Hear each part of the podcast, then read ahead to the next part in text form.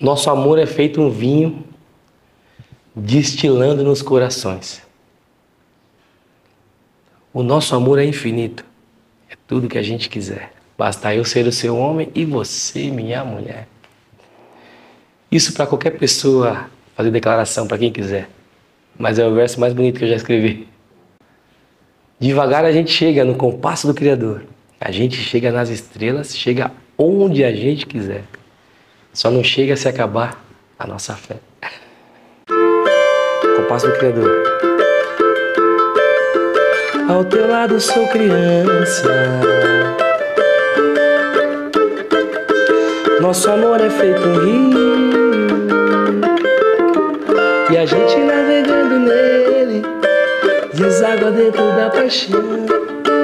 Nossos barcos são as nossas emoções. Nosso amor é feito um vinho.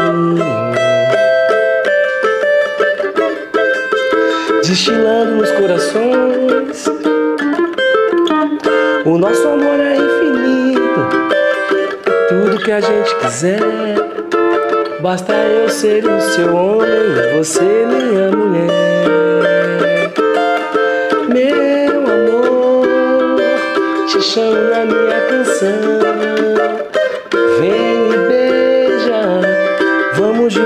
Essa emoção. Chuva cai e abençoa essa nossa união.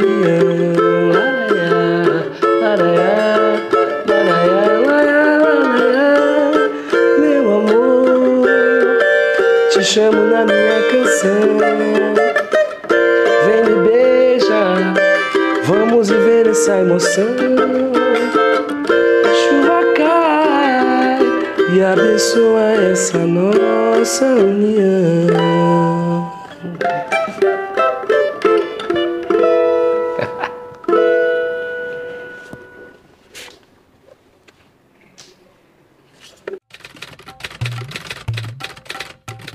Todo mundo conhece uma pessoa que mais pessoas precisam conhecer. Eu sou Roger Cipó e esse é o podcast Todo Dia História Negra. Cada dia eu apresento histórias para inspirar, celebrar, reconhecer e potencializar sonhos. Esse é o podcast onde pessoas negras contam suas histórias em primeira pessoa.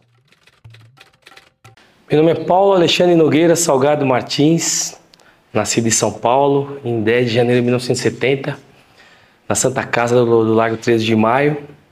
É, minha mãe, Dona Catarina, é, meu pai João Salgado, minha avó Maria da Conceição, meu avô João, né? Sou filho único da minha mãe, mas tenho a consideração de irmãos com, com os meus primos, né? A gente é muito de, de, dessa forma aí. A gente que é preto, a gente é dessa forma, a gente tem essa consideração de irmãos, né? E eu gosto muito de conversar, cara. Gosto muito de, de falar sobre novidades, sobre política, sobre futebol. Gosto de jogar futebol. Gosto muito de música. Gosto muito de teatro. Gosto de filme pra caramba. Enfim, gosto de fazer amizades. Gosto de cultivar as que eu posso também. A minha avó chega em São Paulo e nos anos nos anos 70, né, 60, nos anos 60, com 14 filhos, meus tios tias, né? Minha avó vem com um cavaquinho, né, que ela trouxe de, do sul de Minas, eles são do sul de Minas. Meu avô com a sanfona, nenhum dos dois músicos exímios assim, mas aquela coisa de saber alguma coisa para poder fazer a reunião de família. E aí sempre no meio minha, dos meus parentes, sempre com música, com violão, com batucada assim na mão, né? Minha mãe sempre gostou muito de, de cantar com as minhas tias, mas coisa caseira, nada, nada artístico. E aí eu nasci nesse contexto, né? Eu, era aquele monte de, de neto que morava com ela, quase todos os filhos moravam com ela. Depois, em 79, 78, 79, meu tio Zé casou também, saiu, que é um cara que, que eu tinha muita admiração por ele, porque ele jogava futebol, né, cara? E essas coisas que essa molecada, que a molecada faz hoje, de malabarismo com a bola, ele já fazia naquela época eu achava incrível, né? Primeiro ele serviu o exército, apareceu em casa com um latão assim, com jacaré, velho. Meu tio tinha um jacaré em casa, velho. Nada a ver. E meu tio Doni, que me apresentou muito mais a música, né, assim, mais incisivo, porque ele tocava muito Jorge Ben, Jorge Ben Jorge, na época era Jorge Ben. Era aquela época do disco Tábua de Esmeralda, né, cara? Aquele disco cheio de, de coisa legal, os alquimistas, né?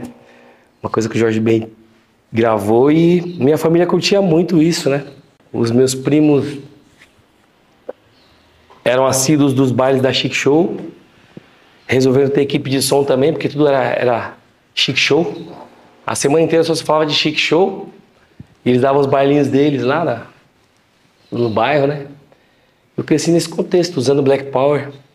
Queria andar no meio dos grandes, queria andar no meio dos, dos primos maiores, porque eu achava o papo deles mais interessante.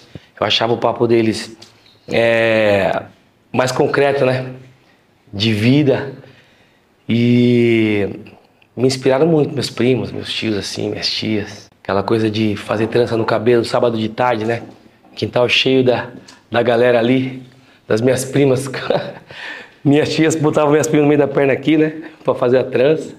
Indo pra beira de campo com os meus tios, aquela batucada de beira de campo. Isso tudo me, me influenciou na vida para gostar muito de música, né? Na realidade, eu, eu não, nunca tinha tido a música como uma opção profissional na minha vida. Eu sempre mergulhei no fundo nos estudos para poder é, saber que com diploma a gente poderia fazer algo de melhor, né? Com uma profissão. Então mergulhei nisso a vida inteira e achei que pudesse ter tido oportunidade como a gente é de periferia, quebrada, favela, no futebol, né? Então achei que no futebol eu ia ter uma grande oportunidade porque eu jogava muito bem, apesar de ser pequeno. Minha mãe conta que quando eu tinha dois anos de idade, né? Esse cavaquinho que era da minha avó, é meio que era uma herança do meu tio, meu tio, meu tio Luizinho, que era casado com a, com a tia Dina lá e tal. E aí um dia ele aparece com esse cavaquinho na, minha casa, eu tinha dois anos de idade. Minha mãe fala que depois que eu peguei no cavaquinho, ninguém tirou o cavaquinho de mim. Só depois que eu dormi, com os dedinhos cheios de bolha, aí pegaram o cavaquinho. E a coisa engraçada é porque eu tenho essa lembrança. eu tenho essa lembrança. E a música chegou um, um, pouco assim no meio da adolescência. Eu vi um grupo de, de, de chorões ali tocando Valdir Azevedo, tocando Jacó do Bandolim. E eu fiquei extasiado, fiquei assim, apaixonado pelo, pelo cavaquinho ali, de novo, né? Eu não quero tocar choro, quero tocar cavaquinho. E aí fiquei com aquilo na cabeça, né, cara? Tentando me esforçar para comprar um cavaquinho, trabalhando na feira, trabalhando dobrado, correndo atrás. E aí, para minha grata surpresa, minha mãe tinha se juntou com meu padrinho, o tio Zé, né? E eles compraram um cavaquinho para mim. Compraram um cavaquinho da Janine para mim no MAP. Eu resolvi que eu ia aprender a tocar cavaquinho, mas nunca pensei profissionalmente nisso. Era uma paixão mesmo, e é até hoje, né? E aí, nesse interim, eu tava num time de futebol de salão, né? Eu já futsal treinava aos sábados, às quintas-feiras e aos sábados, né? Para não perder a, o ritmo, né? Que eu gostava de jogar futebol, tinha feito teste em alguns times, tinha ido bem. E aí um dia no ponto de ônibus eu vi um camarada lá e falei, pô, vou perguntar para esse cara se ele deve ser algum artista, que ele tava muito bem vestido, com roupa de linho, né? óculos escuros, cabelo bem cortado, barba feita. Eu falei, pô, esse cara deve ser alguém importante. Deve ser um artista, né, cara? Aquele negrão bem apessoado, né? Eu sem camisa, nem saí do treino, tênisinho na mão e tal. Olhei pro cara e falei assim: O que, que você faz, cara? Você é algum artista tal? Ele falou: Ah, eu tenho um grupo de pagode. Ah, você tem um grupo de pagode. Que legal, cara. É, eu tenho um grupo de pagode. Mas é um grupo famoso? Ele é, meu grupo chama Catinguelê. Ele é, mas a gente só tem instrumento de percussão, só tem batucada e tal. Eu falei, ah, interessante, cara. Eu tenho um cavaquinho. Aí a moral mudou. Ele, pô, você tem um cavaquinho? Sério que você tem um cavaquinho? É, eu toco um pouquinho. Você toca um pouquinho de cavaquinho? Toca um pouquinho. tocava poucas músicas, né, e tal. Tinha aprendido a afinar o cavaquinho com meu tio Luizinho e tal. E fui aprendendo algumas músicas de ouvido, assim, as músicas de progressão harmônica fácil e tal. E canta uma música aí. Eu peguei e cantei uma música lá pra ele e tal. Ele falou, pô, neguinho, você canta pra caramba, cara. Você canta pra caramba. Meu irmão tem que ver você cantando, cara. E esse cara aí é, é o Pi, né? O Pi, que era do grupo Catinguelê, que é, é irmão do Mário.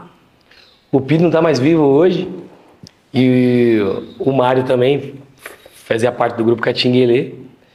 E aí, não tava fazendo nada um dia, eu falei, ah, vou na hora do almoço na casa desse cara ver se ele vai gostar de me ver cantando e tal. Eu levei o cavaquinho, cantei Não Te Levo Mais na festa de São João. Era o grupo JB, né, cara?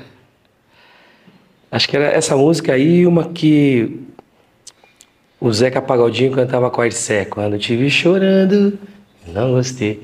Mas não, eu vi teus olhos transbordando tal. E, pô, você canta de novo. Pô, neguinho, você canta pra caramba. Você não quer cantar com a gente no grupo Catinguele? E era assim. Era um, um grupo de amigos que se reunia por diversão ali e tal. E eles gostavam muito de pagode, eu também gostava muito, e cavaquinho e tal.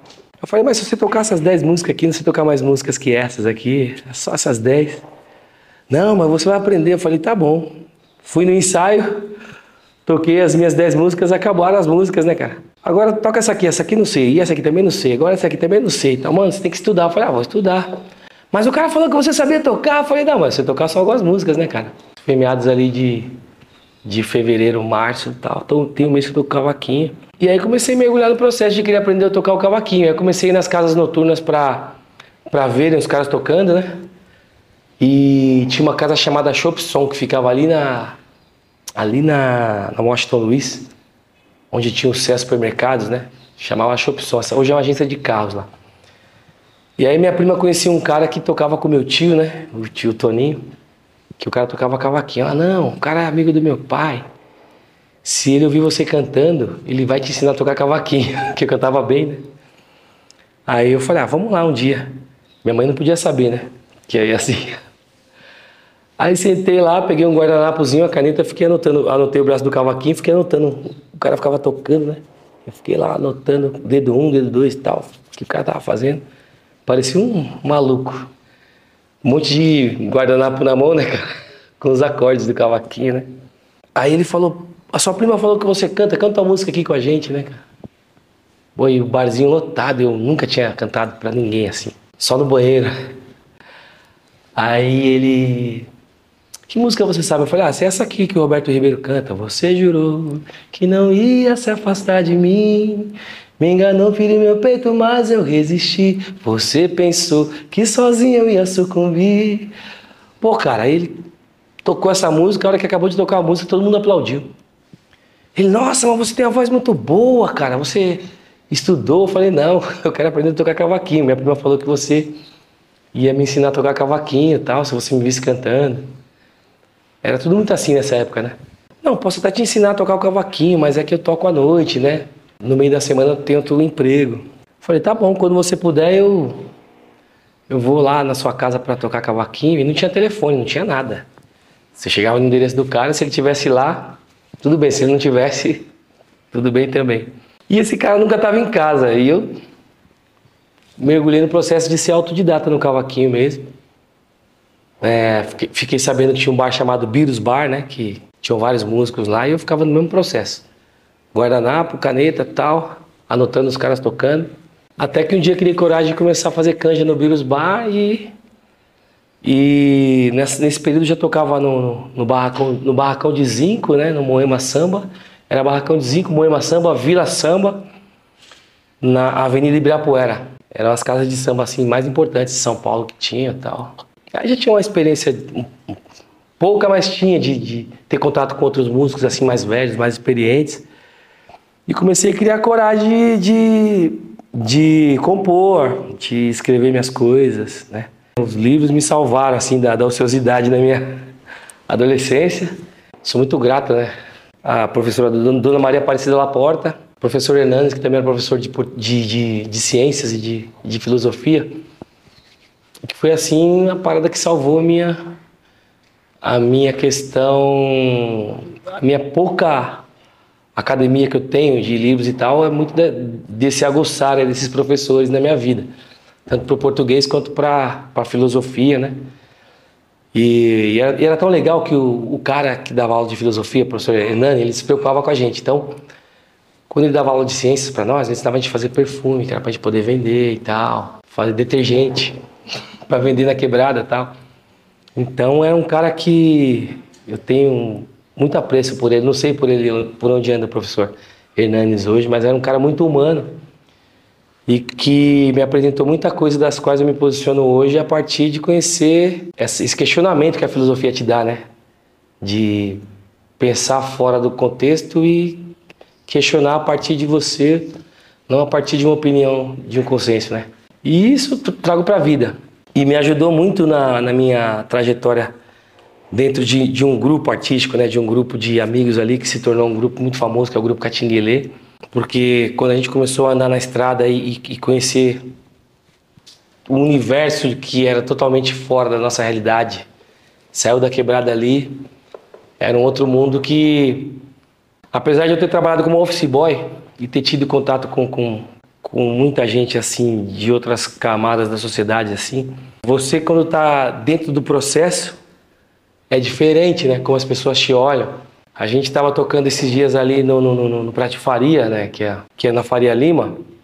Então, algumas ruas para cima ali, que é Renato Paz de Barros, era onde a minha tia Julinha trabalhou muitos anos como colaboradora, empregada doméstica, né? Como as pessoas falam.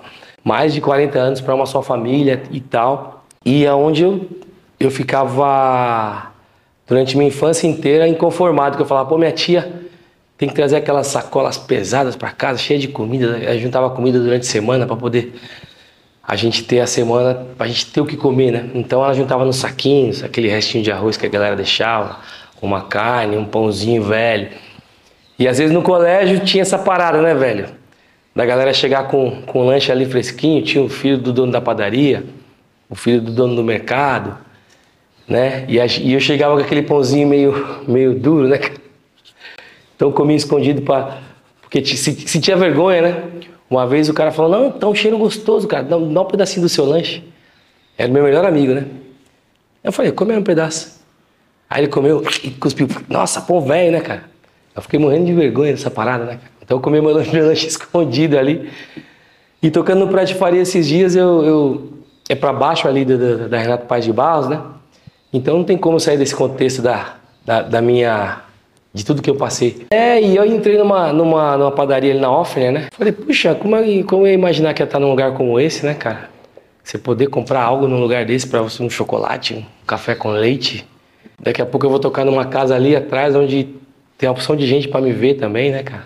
Então é muito interessante. E eu ia lá toda sexta-feira, arrumava um jeito de, de buscar minha tia no trabalho toda sexta-feira. Ela não deixava pegar uma sacola, era muito pesado, cara, era muito pesado a sacola. Sou muito grato às minhas tias, cara, sou muito grato.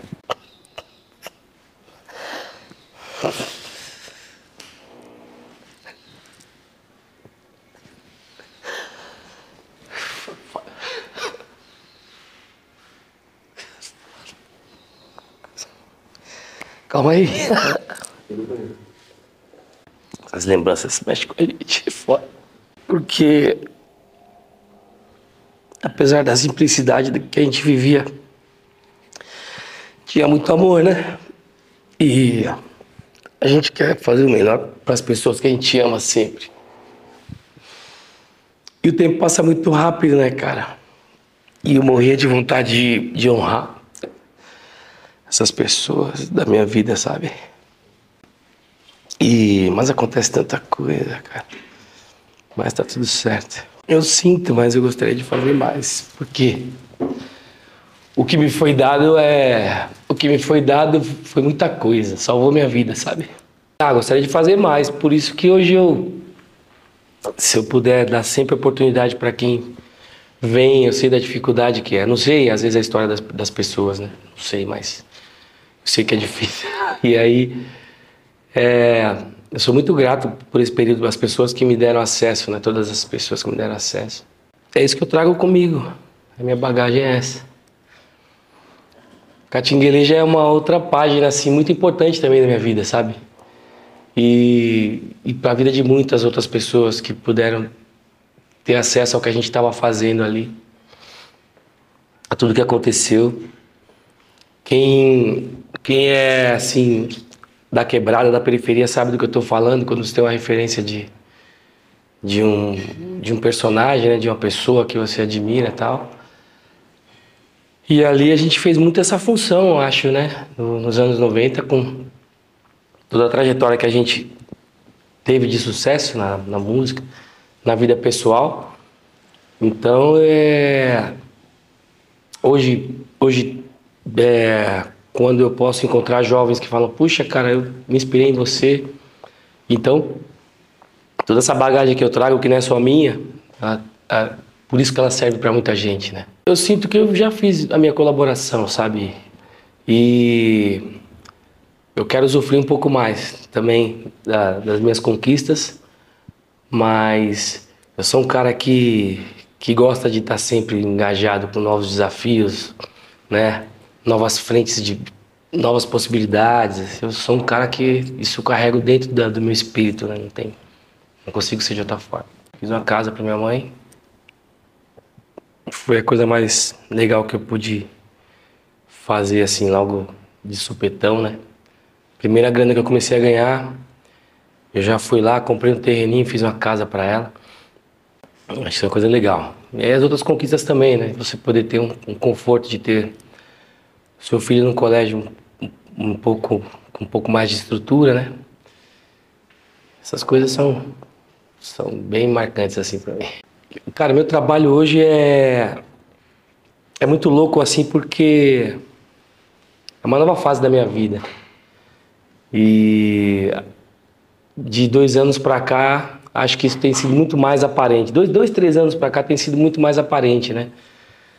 É, eu comecei essa empreitada de ter um, um, trabalho mais ostensivo, acho que em 2016, quando eu gravei o Minha Verdade, que é um audiovisual que está no YouTube aí, a galera pode, pode acessar.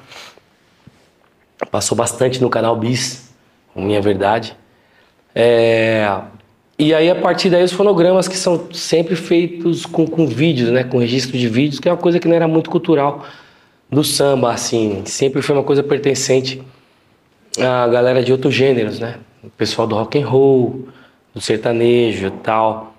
E a partir de 2016, bem tardiamente, eu comecei a fazer isso muito mais, né? Eu vou uma carreira independente. E minha carreira hoje é bem fundamentada na minha empresa, na Base 90, onde é a empresa que agencia, gerencia minha carreira. Outros artistas também, eventos. E eu sou sócio dessa empresa, então é, é meio, meio louco assim, porque a gente tenta fazer sempre o melhor. A partir da marca Salgadinho, que é uma marca bem respeitada, um nome bem respeitado hoje em, em no marketing, né, no meio musical. É um nome grande, é um nome que, graças a Deus, é, sou muito grato a tudo que eu vivi no grupo Catinguelê e pude virar essa chave para ser um empresário, um empreendedor e um artista hoje que está conectado com, com, com todos os, os, setores assim da, da sociedade, né? com, a galera, com a galera mais jovem, com os noventistas, né? com os sambistas da pesada também, que são os nossos professores e, e também com essa galera nova toda aí que hoje está na internet. A internet, a, a partir de 2012, 2013, a partir do Twitter, me ajudou muito a, a engajar com o novo público, porque o, o meu trabalho, por ser um trabalho é, independente, não ter uma gravadora, então a internet viabilizou muita coisa para mim e tem feito por muita gente com talento que não, que, que não tinha esse, essa ferramenta para se colocar no mapa da sua profissão, daquilo que faz, né? Então, para mim foi muito importante a chegada do Twitter porque foi em 2011 para 12 eu fiz o, o, registro do Pagode 90. Quando saiu desse primeiro decênio, eu comecei por botar hashtag Pagode 90. Que eu tinha feito uma pesquisa sobre, sobre fazer um projeto temático. Vinha pesquisando desde 2010 e em 2013 a gente resolveu lançar esse projeto, mas tudo aconteceu antes, né? 10, 11, 12, no 13 a gente lançou Amigos do Pagode 90 e o Twitter foi uma baita ferramenta para mim, porque eu, eu, fazia os meus shows, todo evento que eu fazia eu botava hashtag Pagode 90, então todo mundo queria saber do que se tratava. Então se você botar no, no INPI, você for nos registros lá, você vai ver a porção de gente que tentou registrar a marca. Mas no bastidor, no bastidor eles me falavam, não, o Salgadinho é um cara sonhador, ele é um cara que... Eu sou sonhador, mas eu sou obstinado também. E eu gosto de realizar as coisas que eu, que eu, que eu sonho, né? E que se alguém fez é possível fazer. E eu vi muito pautado porque, na verdade, eu cresci ouvindo o pop rock dos anos 80. Eu nasci na década de 70. Nos anos 80, quando eu estava adolescente, era o momento do rock, rock pop nacional fazendo aquele baita barulho com, com Titãs, é, com Legião Urbana, enfim, toda essa galera aí. Paulo Ricardo com a banda dele. E eu cresci ouvindo isso, fora os sambas todos que eu já tinha na minha bagagem. E isso, isso quando chega nos anos 2000, 2000, acho que 2000, nos anos 2000, né? Que aí os anos, os anos 90 foi realmente os anos que, que o samba predominou na grade da música brasileira. E aí quando passam esses 10 anos, nos anos 2000, aí vem Titãs, né? Paralamas de Sucesso, a Paulinha Toller cantando Claudinho sem bochecha, sou eu, assim sem você, essa música e, e o Titãs é preciso saber viver. Então, assim, Paralamas. Então, a, depois desse imenso sucesso do, do pagode 90 nos anos 90, começa os anos 2000 com o pop rock fazendo essa virada de shows temáticos para um nicho de, de pessoas que já estavam com, na casa dos seus 30, 40 anos, já estabelecidas na vida, pagando ticket um pouco mais caro. Então, quando aconteceu nos anos 90, dos anos 2000, né, até 2010, é mais um decênio que eu contei, passaram-se 10 anos, e aí o público, meu público noventista está um pouco mais maduro também, eu poderia fazer a mesma coisa. E, e, e o engraçado foi que essa ideia ah, veio a partir do, de uma pesquisa. Eu estava gravando um disco e eu queria saber o que, eu ia gravar no disco. Eu falei, ó, oh, preciso visitar meus amigos programadores de rádio para eu não errar. Então eu visitei todas as rádios possíveis que eu, que eu tenho amigos, desde da, da Rádio Gazeta até a 105 FM, Alfa FM, Tropical. E todos os programadores diziam, olha, a gente bota muito o pagode da sua, o samba da sua geração na madrugada, é muito bom, mas quando a gente bota de dia, cara, parece um lançamento assim do Sorriso Maroto, por exemplo, que era o grupo que mais fazia sucesso, Jeito Moleque, né? Parece que eu tô lançando a música desses caras, Revelação. Então quando bota, por exemplo, Ei, mulher tal, aí eu falei, putz, que legal, né, cara? E eu aí comecei a relacionar uma coisa com a outra. E foi assim a criação do Pagode 90 pra gente para virar projeto, foi dessa forma, né? E a partir disso, nós estamos desde 2013 fazendo o Pagode 90, já são mais de 10 anos. Começaram a surgir outros projetos, por exemplo, Salgadinho Experience, que é um grande sucesso também, que é um show, um show que eu conto a história da minha vida em forma de música, em forma do meu repertório repertório ali de alguns colegas que simultaneamente lançavam música no mesmo ano. Eu conto essa história no Salgadinho Experience. É... E isso se torna assim um grande sucesso, porque na verdade foi em 2019 que nós, nós gravamos esse projeto. A gente acabou de gravar o projeto, quando a gente foi lançar já entrou a pandemia, né? Foi 2020 que entrou a pandemia. Então o Salgadinho Experience a galera começou a, a assistir muito, porque é no YouTube a galera começou a consumir muita internet na, na pandemia, né? Porque nos horários normais de trabalho é, tinha aquele, aquele pico de altos e baixos de, de audiência, né? Na pandemia os picos eram todos lá em cima, porque o dia inteiro era, tá todo mundo em casa assistindo YouTube, vendo internet e tal. E a gente tinha na sequência um, um, um, um projeto que eu queria gravar. Ia gravar no Paris 6 Burlesque já estava alugado o espaço, tudo, os, os convidados, né? Balmer Borges, Simoninha. Ia fazer algo diferente com as minhas, meu repertório, né? Cantado de outras, de, em outros estilos. O Zeider ia participar, putz, ia ser muito legal. Acabou que entrou a pandemia, não deu. Aí no meio da pandemia eu retomei as aulas de cavaquinho que tá no Hotmart, inclusive. um puta conteúdo legal. Porque não sei se vocês sabem, o primeiro vídeo aula para cavaquinho no Brasil fui eu quem criou. Existiam exímios músicos, métodos, mas vídeo aula não tinha. Então, esse era, era uma das, um dos meus inconformismos, né? De não ter vídeo aula para cavaquinho. E eu pus na cabeça que eu ia fazer. Fiz isso há 20, quase 30 anos atrás. E no meio da pandemia resolvi fazer, retomar a turma de novo. 23 anos depois, 22, resolvi retomar de novo, né? E fiz um baita curso de cavaquinho. Gravei vídeo pra caramba no meio da pandemia tal. Fiz muita live para arrecadar, arrecadar coisas para os músicos, né? E aí a gente resolveu, quando estava um pouco mais flexibilizado, gravar o Casa do Salgado. E é uma grata surpresa porque eu não imaginei que pudesse ficar tão grande quanto se tornou Casa do Salgado, tanto de audiência em números na internet, quanto de pedidos para que a gente pudesse vender esse projeto, Casa do Salgado, e transformasse isso em uma label.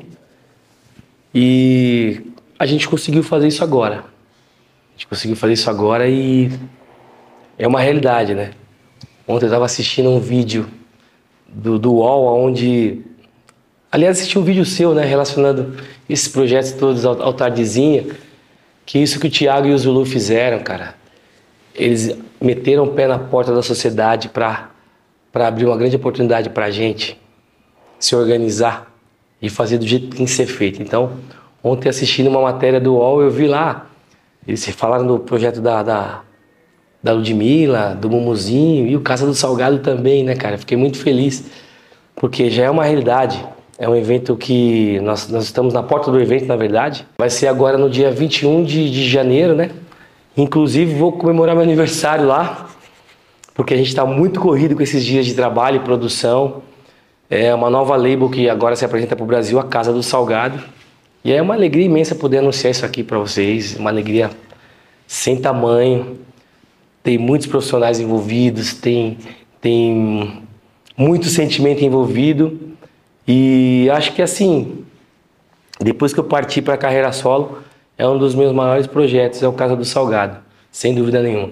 É um evento para 4 mil pessoas, onde nós temos convidados barra pesadas mesmo, caras, galera barra pesada. A gente espera poder fazer um evento maravilhoso. Vai ser uma gravação também. Vai ser uma gravação também. É, então a gente vai fazer a parte da gravação com os artistas e ainda vai ter o meu show completo com a participação desses artistas. Vai ser muito legal. O Casa do Salgado vai ser no Rosas de Ouro, gente. A gente está montando o layout da minha casa dentro do Rosas de Ouro. Vai ficar muito charmoso. É um evento marcante. Você precisa participar desse evento porque é mais uma página na história do samba, na história da música e na minha carreira também. Então faço muita questão que se você puder, vista-se bem, fica bonito no vídeo, porque vai ser marcante, vai ser histórico. Mais uma vez, a gente fazendo história aí. Brother, eu tenho muitos sonhos, né? Mas assim, é... meus sonhos nunca são sonhos individuais, cara. São sempre sonhos, sonhos coletivos, né? Essa empresa que a gente abriu é um sonho, a Base 90, que era... A gente tinha um sonho de ter uma empresa que pudesse ser transparente no meio profissional. É muito difícil isso, porque Existe um. Cada empresa tem o seu trejeito de trabalhar, as suas, as suas peculiaridades. E o nosso sonho, o meu sonho sempre foi ter uma empresa transparente que pudesse trabalhar comigo. É, eu não consegui. Então, eu montei a minha empresa e a gente faz isso com os artistas. A gente é, tem uma equipe financeira que, que a gente contratou, tem equipe de marketing, tem nosso design gráfico que é um craque. Nós temos ali é, vendedores que, que, cara, eles valorizam o produto. E o Beto Santos, que é o gerente de, do meu produto hoje, meu sócio, né? É um dos idealizadores dessa empresa comigo. Acho que estou realizando um sonho hoje. E dito isso, também poder tirar um ano sabático, né? Porque realmente usufruindo das minhas conquistas e poder voltar. Se não for um ano, que seja seis meses, que seja um mês. Sabe, férias, quando você trabalha muito? Então, acho que o meu maior sonho hoje, né? É poder tirar essas, essas férias assim e não me preocupar com nada. É difícil, porque tem muita coisa acontecendo. Eu sou um pouco ansioso às vezes. O problema é que se eu tiro, mais, tiro férias, eu venho com mais trabalho. Salve bonde! Olha eu, Roger Cipó, de volta aqui eu passei só para saber se você gostou de conhecer essa pessoa que eu gosto tanto. Se você gostou, conta nos teus stories, conta nas tuas redes sociais, ou vai procurar essa pessoa que contou essa história tão bonita por aqui e deixe uma mensagem para ela. Você também pode apoiar esse projeto compartilhando nas redes sociais. Essa é uma realização minha mesmo, porque eu tô no corre como comunicador independente e acredito que se as nossas vidas importam, as nossas histórias também elas merecem ser contadas. Muito obrigado obrigado por ouvir o podcast Todo Dia História Negra. Até o próximo episódio. Tchau, tchau.